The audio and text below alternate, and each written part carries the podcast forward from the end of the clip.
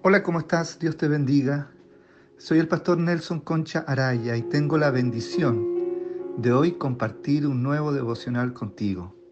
Gracias por compartirlo con otras personas también. ¿Sabes?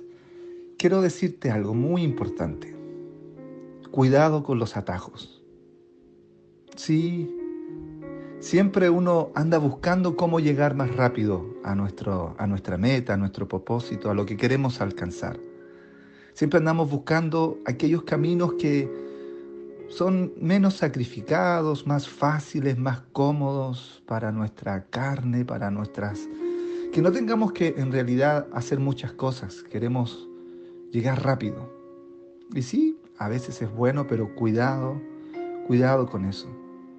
Cuidado porque Satanás se aprovecha, nuestro enemigo se aprovecha y a veces nos ofrece atajos que para nada nos ayuda. Me recuerdo de Jesús cuando estaba en el desierto. Llevaba 40 días sin comer y tuvo hambre. ¿Y qué pasó? Satanás le comenzó a ofrecer eh, atajos, atajos para, para salir pronto del desierto, para poder opacar su, su hambre rápido. Comenzó a decirle que que era más fácil que utilizara su poder. Recuerden que Jesús estaba en ese tiempo preparando su corazón, su espíritu, estaba ayunando. El Espíritu Santo lo había llevado ahí para tener una comunión con el Padre y prepararse para, para su ministerio. Y lo que realmente Satanás estaba ofreciendo no era un atajo para llegar pronto al ministerio, sino que era un atajo para destruirlo, para que no cumpliera con su propósito, para que no cumpliera con, con la cruz, con la salvación. Entonces, era algo grave. No era solo comer pan, no era solo mostrar su poder, era destruir el propósito de Dios, del Padre. Entonces a veces nosotros creemos que hay cosas que nos van a ayudar a brillar más rápido, a llegar más rápido, a que el ministerio se cumpla más rápido o que, o que realmente todo funcione así, eh, sin tanto sacrificio, sin tanto esperar. Pero cuidado, que a veces el atajo no viene de Dios. Quizás Satanás ahora esté tratando de darte algunos atajos.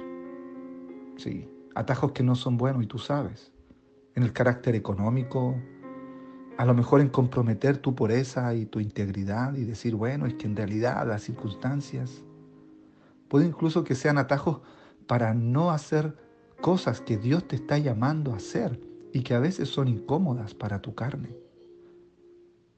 Tratemos todos juntos de seguir la guía del Espíritu Santo. Tratemos todos juntos de hacer lo que Dios nos dice que hagamos, aunque sea el proceso más largo, aunque sea el proceso más incómodo y que a lo mejor haga que nuestra carne se sienta incómodo. Pero sabe, no hay como hacer la voluntad de Dios. Porque cuando tú haces la voluntad de Dios, el Señor trae bendición, abre puertas, las verdaderas puertas, las que realmente son de bendición. Incluso hasta prospera tu vida, tu alma, tu corazón, tu familia. Proverbios 10, 22 dice que la bendición del Señor es la que enriquece y no añade tristeza con ella. A veces los atajos traen bendición, entre comillas, pero trae tristeza.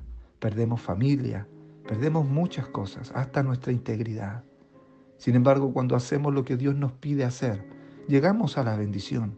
Dios nos prospera en, en muchas áreas, pero eso trae bendición y no tristeza. No sigamos los atajos. Vamos en el proceso, paso a paso.